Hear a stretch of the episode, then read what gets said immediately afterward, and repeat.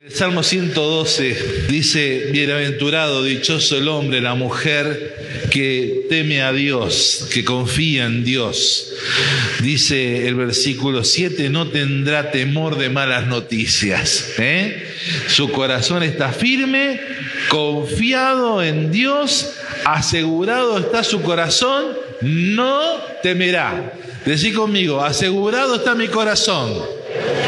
Confío en Dios no tengo temor de nada. Qué bueno, gloria a Dios por esto. Bueno, querida gente, eh, los felicito por hoy estar aquí en este lugar. Decirle que tenés al lado, la iglesia es el mejor lugar a donde podés venir en este tiempo de pandemia. Porque la iglesia es casa de pan, es donde hay palabra de Dios para tu vida y es también casa de sanidad.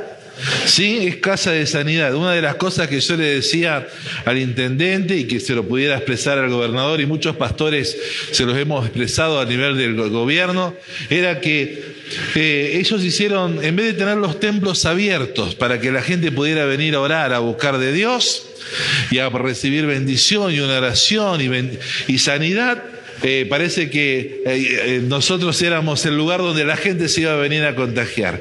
Y no hay cosa más ilógica que eso, porque la iglesia predica justamente un mensaje de salvación de un Señor que salva, que nos da perdón de pecados, pero también en la cruz del Calvario el Señor pagó por nuestra salud.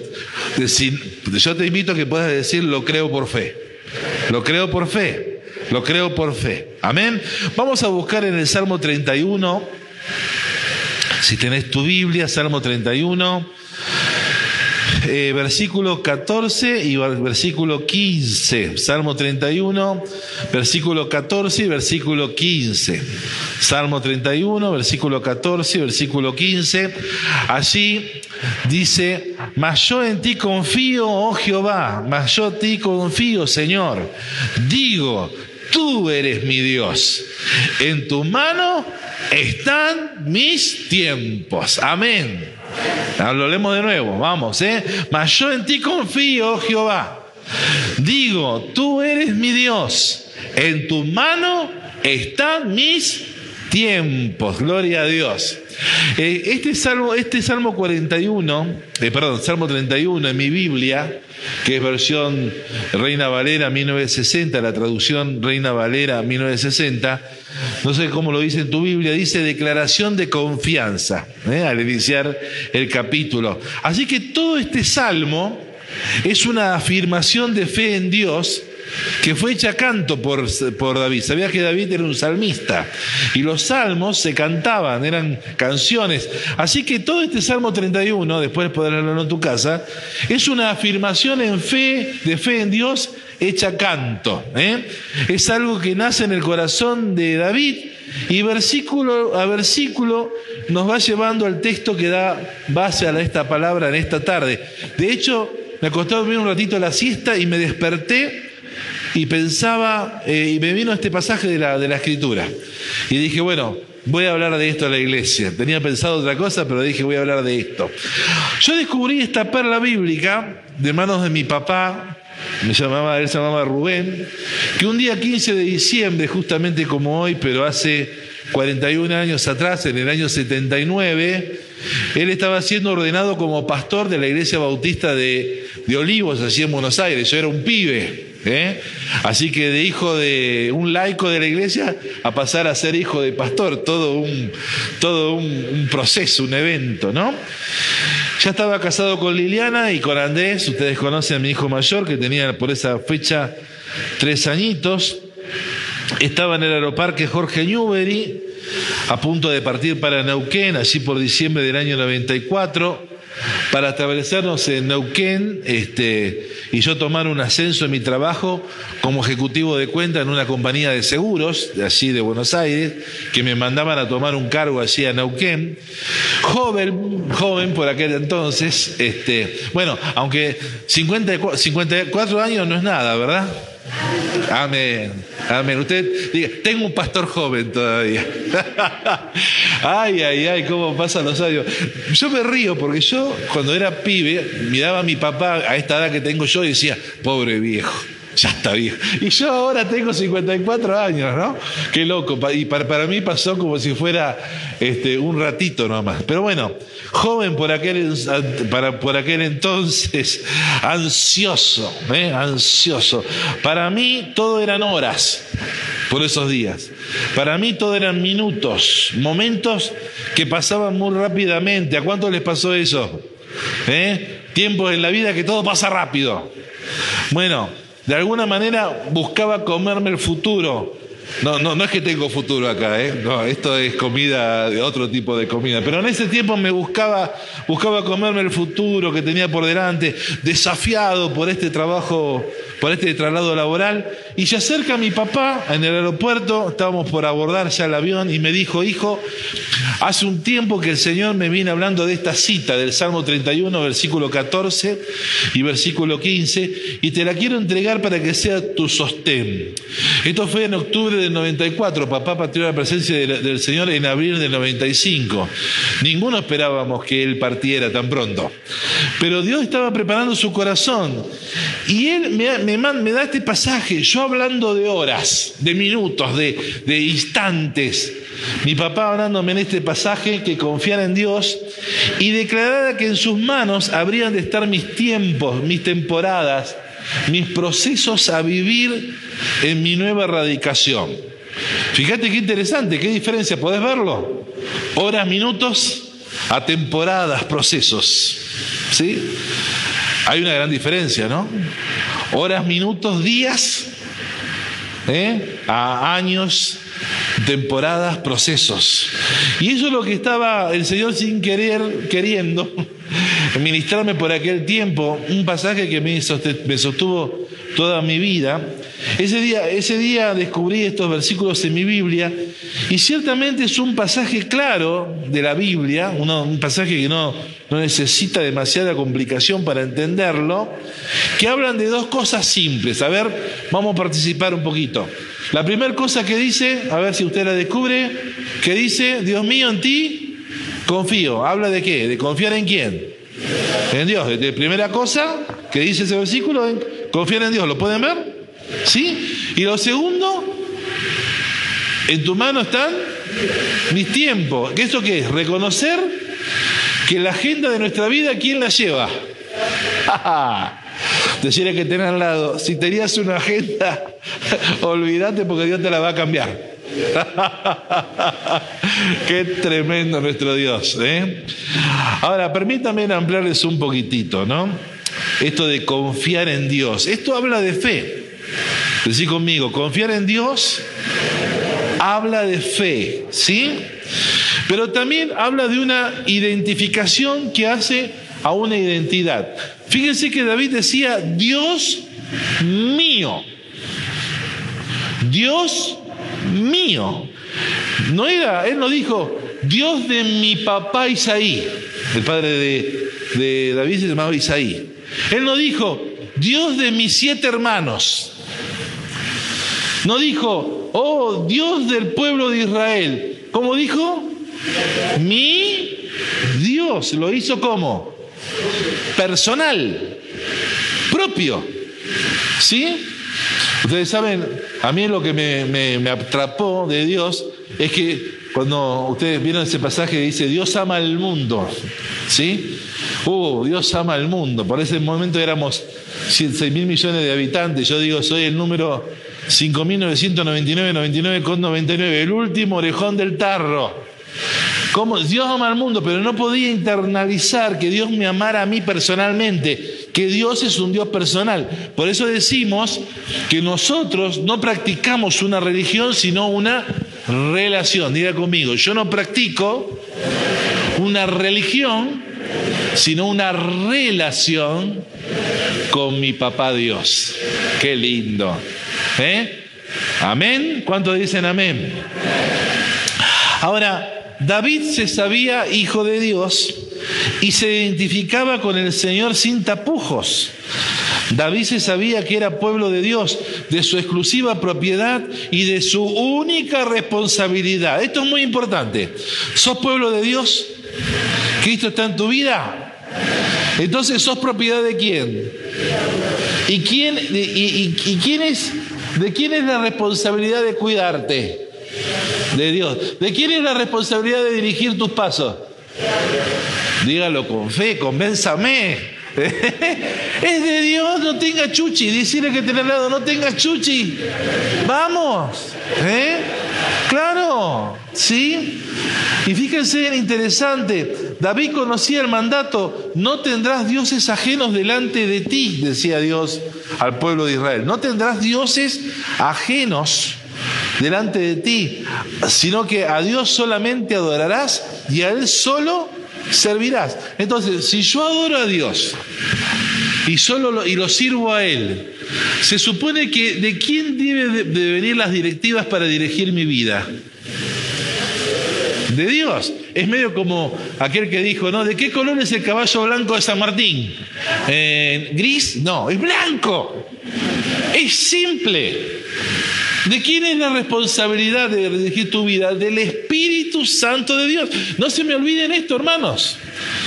Porque hoy los medios agoreros y la situación de locura que hay, el tapahumo que hay, lamentablemente, lleva a que estemos. ¡Ah, ah, ah! tiene, tiene, la peste! Tiene, ¡Ah! Y justo lo, y, lo toqué con el puñito. ¡Ah! Y, ¡Ah! Paren un poco. Tranquilos. ¿eh? Confiados en Dios. ¿Sí? Y, y decirle a Dios que Él nos ayude y nos guíe. Y esto hacía a la identidad que David tenía como hombre, que luego fue reconocido por Dios mismo. ¿Se acuerdan cómo decía Dios de David? Este es su nombre conforme a qué? A mi corazón. ¿Te gustaría recibir ese piropo de Dios? Vos sos una mujer, Hilda, conforme al corazón de Dios. Ah, ¿Eh? Alicia, que Dios te diga, vos sos una hija conforme a mi corazón. ¿Sí? Eh, Maxi, vos sos un hijo conforme a mi corazón. Qué hermoso, ¿eh? Decirle que tenés al lado, ¿querés parecerte a Dios? Atrapa su corazón entonces, ¿eh? Para ser como Él. Y esta tarde nadie puede irse de este lugar sin tener la misma convicción que David, que Dios sea su Dios realmente. Que Dios sea su Dios realmente y que vos puedas decir, el Señor mi Dios. Y la única manera de que vos puedas decir, el Señor mi Dios, es que vos reconozcas el amor de Dios por tu vida, que envió a Jesús a morir en la cruz para el perdón de tus pecados, pero también para que puedas recibir salud y sanidad y puedas luego, con una vida cambiada y transformada, dedicar tu vida, cambiar la misión de tu vida. Ahora vamos a hablar de eso. Hablamos algo de eso con, con Hugo en unas charlas en la casa de él. Y que tu vida, ¿sí? con el toque de Dios, sea bendición para otros. Amén. Ahora, volviendo al texto. David decía, Dios mío, en ti confío. Esto habla de fe, de dependencia en cuanto al Señor en todas las áreas. Pero hermanos, debemos andar por fe, la Biblia lo dice. Los hijos de Dios andamos por fe y no por vista, andamos por fe y no por lo que oímos. Imagínate mi hermana, la esposa de Gustavo. Recordame tu nombre porque yo soy Patricia, ahí está, no me acordaba. Ella trabaja en el hospital. Imagínate si ella tuviera que ir con susto todos los días conforme a todo lo que se habla, ni se acerca al hospital. Ella cocina rico, ¿no es cierto? a todos los que están así. ¿Te imaginas? Sería imposible su vida. Sería imposible ir al supermercado, sería imposible ir al cajero, sería imposible salir a la calle. Pero nosotros andamos por fe. Andamos por fe. El justo por su fe vivirá. Creemos en un Dios que nos ampara, que nos cuida, que nos protege, que está con nosotros. Amén. Y entonces tenemos que aprender a vivir de una manera diferente. Decir, decir conmigo, debo aprender a vivir por fe. ¿Eh? El Salmo 23, Salmo 23, versículo 4, dice, aunque ande en valle de sombra de muerte, no temeré mal alguno, porque tú estás conmigo, tú estarás conmigo, tu vara y tu callado me infundirán aliento. Otras versiones dicen del mismo pasaje, aunque ande en valle de sombra de muerte, aunque transite por caminos eh, oscuros, tenebrosos, aunque cruce por lugares peligrosos. Y eso es algo, y ese lugar, ese cruce, no es por definición algo permanente. No es un lugar para que hagas habitación, no es un lugar para que hagas camping. Es un lugar transitorio, ese valle. Este tiempo va a pasar. Jesús dijo, el cielo y la tierra pasarán, pero mi palabra no pasará. El coronavirus pasa.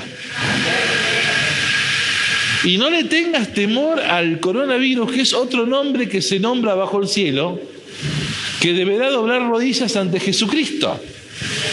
Entonces, en este día, quiero que puedas entender que en este proceso, en estas temporadas oscuras, difíciles, no tengas temor de mal alguno, que no tengas miedo de nada. Decía, no temeré mal alguno, no tendré miedo de nada, por causa de saber que Dios está al lado tuyo que nuestro Señor con sus ángeles están ahí cercanos para cubrirnos, para ampararnos cuidándonos, bendiciéndonos, ayudando. ¿Saben cuál es el problema? Que no sabemos lo que nos es concedido como hijo de Dios. Por eso a veces estamos dándole más crédito a lo que dicen los medios que a lo que la palabra de Dios nos nos promete que es bendición para nuestra vida. A sus ángeles mandará acerca de ti que te guarden en todos tus caminos. ¿No es eso maravilloso? Amén. Ahora, la Biblia, sí, también sigue diciendo que el Señor es buen pastor y Él mismo está presente con nosotros en el valle tenebroso, en este tiempo. Él nos está guiando por el buen camino a un lugar de reposo, de verdes pastos y aguas frescas a beber, con vara y callado, trayéndonos a Él, reconfortándonos, alentándonos. Hay una propaganda en la televisión, no sé si la vieron, de una eh, empresa láctea, Milkout ¿sí? No sé si la vieron, eh, que hacen una propaganda que están allí en Frank, allí en provincia de Santa Fe, y en una parte, en un puestero del campo, hay, está ahí, hay unas vacas, ¿no? Y está hablando de las vacas lecheras que están ahí, y en el, y en el diálogo dice, bueno, a esta la llaman Teresita, a la otra Angelita, a la otra Manuela, a la otra la cordobesa, así la llamamos, ¿no? Hablando de, de, esa forma cariñosa que tienen los pastores de rebaños, ¿no? de mencionar a sus, eh, a sus eh, sí, a las, al ganado que van, van cuidando. Y pensaba el Señor hablándonos igual en este tiempo, diciéndonos, Juanito, ¿hay algún Juanito acá? Carlitos, ¿eh? este, Elcita, Anita, Patricia, Eduardo, Eduardito. Huguito, ¿eh?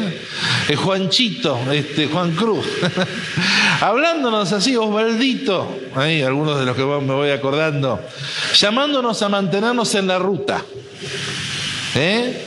sin otra voz que escuchar que la de él diciéndonos, no temas, no tengas miedo, yo te ayudo, yo soy tu, tu sostén, yo soy tu salud. ¿No es eso maravilloso? Eso es maravilloso. Así que mira que tener al lado y decirle, afina tu oído y a escucharlo al Señor. Amén. Y hay algo que te lo dejo como para que después lo medites, así vamos a ir rápido ya al cierre. El capítulo 23 del, Salmo, del Salmo y el versículo 5 dice que el Señor está pronto para llevarnos a un banquete, a una mesa preparada con bendiciones delante de nuestros angustiadores. Y estos angustiadores son tipología de Satanás y sus demonios que quieren vernos mal. El Satanás es homicida, viene a matarnos, a, quitarnos la vida antes de tiempo. Eh, es destructor, quiere destruir tu vida, tu familia. Es ladrón, quiere robarte tu trabajo, tus bendiciones. ¿Sí? Es este, engañador, quiere hacerte, eh, que, hacerte creer que lo que Dios dice no es verdad. ¿Se acuerdan lo que le dijo a Adán y Eva? Con que Dios ha dicho. ¿Se acuerdan? ¿Qué está diciendo este tiempo Satanás al pueblo de Dios? Con que Dios dijo que eres salud, que eres tu sanador. Con el coronavirus están todos muertos en la iglesia. ¡Minga! Si el Señor dice, yo soy tu sanador, Él es mi sanador, yo lo creo y Él actúa. Amén. Entonces, eh, interesante, ¿no? Y, el, banquete, ¿saben cuál es el tema? El problema nosotros, que la Biblia dice, en presencia de tus angustiadores, el banquete ¿eh? tiene delante tuyo a Satanás y a todos sus demonios mirándote. El Señor diciéndole, se me quedan ahí porque mi hijo tiene que comer bendiciones. Mi hija tiene que recibir la salud y todo lo que yo he preparado para ella. Y ustedes ahí observan, ustedes que quisieron que mi hijo o mi hija padeciera, estuviera mal, ahora van a ver cómo yo, el Padre Celestial de ellos, los bendigo y los ayudo. Entonces, dale un aplauso al Señor por esto. Y quiero que sepas que saquen la mirada del angustiador, él va a estar ahí, sí, pero vos no tenés que mirarlo a él, tenés que mirar qué cosa. La comida que tenés por delante. Vieron que las chicas para enamorar a los, a los eh, esposos antes, ¿no? En otras épocas, ahora es todo, todo instantáneo y se compra en el súper, ¿no? Pero dice, ¿eh? la conquista venía por dónde? ¿Eh? Por el estómago, ¿no? Bueno, el Señor nos conquista. Pongamos la mirada en el Señor. Ahora, vamos rapidito para ir terminando. ¿eh? Entonces, la, otra consigna de esta tarde es que te vayas de aquí confiando en Dios, puesto los ojos en la bendición de Dios y no en el angustiador. Amén. Ahora, el segundo punto que dijimos, ¿no? De, que estaba en el Salmo 31, era reconocer que la agenda de nuestra vida la lleva el Señor. En tus manos están mis tiempos, mi vida, mi futuro están en tus designios. Una, una vieja canción que cantábamos, este, yo sé que son todos jóvenes, decía que tenés al lado, acá son todos jóvenes, el único viejo es el pastor, pero decía, no existe bien para mí que esté fuera de ti, decía esta canción. Gracias Dios mío, me siento feliz. Cuán dulce amor tú me diste, me asombra Señor decía esta canción, ¿no? No existe bien para mí que esté fuera de ti. Gracias Dios mío, me siento feliz. Cuán dulce amor tú me diste, me asombra Señor. Declarar que nuestra vida la dirige Dios es una manera muy sabia de no errar el camino en la vida y es una manera hermosa de estar tranquilo y de vivir y de, agradar a Dios.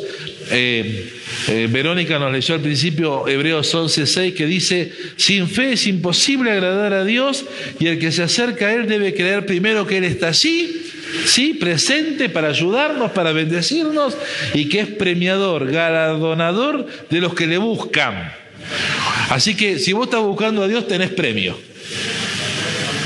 Y a lo mejor tu premio es salud, a lo mejor tu premio es provisión, a lo mejor tu premio es que vos puedas entender una agenda de Dios hermosa para tu vida que está por delante y que tenés que descubrir. Simple oraciones elevadas al Señor diciéndole, Señor, ¿qué esperas de mí para estos días que siguen, para este nuevo año? Es un buen tiempo para hacerlo. ¿Qué esperas de mí, Señor, para los días que siguen, para este nuevo año? ¿Qué se supone que yo haga, Señor? ¿Cómo, cómo te parece, Señor, que yo hable? ¿Cuáles son tus planes para mi vida y mi familia? Son preguntas abiertas que le abren a Dios la oportunidad, la ocasión de hablarnos, de enseñarnos el camino en que debemos andar. El Salmo 32, versículo 8, dice, te haré entender y te enseñaré el camino en que debes andar, sobre ti fijaré mis ojos. Qué grande es el Señor. Un pasaje que nos remonta a otro que está en Segunda de Crónicas, capítulo 16, 9, cuando dice, los ojos del Señor recorren, contemplan toda la tierra para mostrar su poder a favor de los que tienen corazón perfecto para con Él. Amén. Qué tremendo, ¿no? El Señor está recorriendo con sus ojos toda la tierra para mostrar su, su poder a favor de los que tienen un corazón perfecto para con Él. Un corazón que confía, un corazón que cree. Por eso ¿Cuánto ganaríamos en apropiarnos de la agenda de Dios, no? ¿Cuántas bendiciones tendríamos si gustáramos buscar primeramente el reino de Dios y hacer lo que es justo? Dice que todas las cosas serían dadas por añadidura.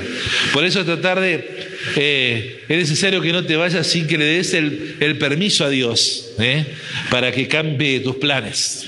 Decirle que tener al lado de Dios quiere cambiar tus planes. Dios quiere darte una nueva misión de vida. una nueva misión de vida. En tus manos están mis tiempos. Entonces vamos a la conclusión. Al principio del mensaje te manifesté que habría de animarte a tomar decisiones. ¿Estás preparado? Una decisión es que Dios sea realmente tu Dios y que te vayas de acá convencido de eso y le digas a Dios en esta noche, Señor, voy a ser de vos mi Dios realmente, y eso va a ser una estampa de fuego, ¿eh? un sello en mi corazón, que te marque tu identidad, soy hijo de Dios. Y me identifico con Dios plenamente, Él es mi ayudador. ¿Cuántos van a hacer esa decisión en esta noche? La segunda decisión es que esta tarde te vayas de aquí confiando en Dios verdaderamente confiando en Dios verdaderamente, de, veritas, de veritas, de veritas. ¿eh? Confiando en Dios. Y sí confío en Dios, pero confío en Dios. Acomodé lugar porque Dios no miente. Y si Él dijo que Él es nuestra salud, Él es nuestra salud. Está escrito en la palabra. Y la tercera decisión es que no te vayas sin que le des el permiso a Dios en esta noche a que pueda cambiar tus planes. Qué valiente, ¿eh? ¿Estás dispuesto a que Dios cambie tu misión de vida?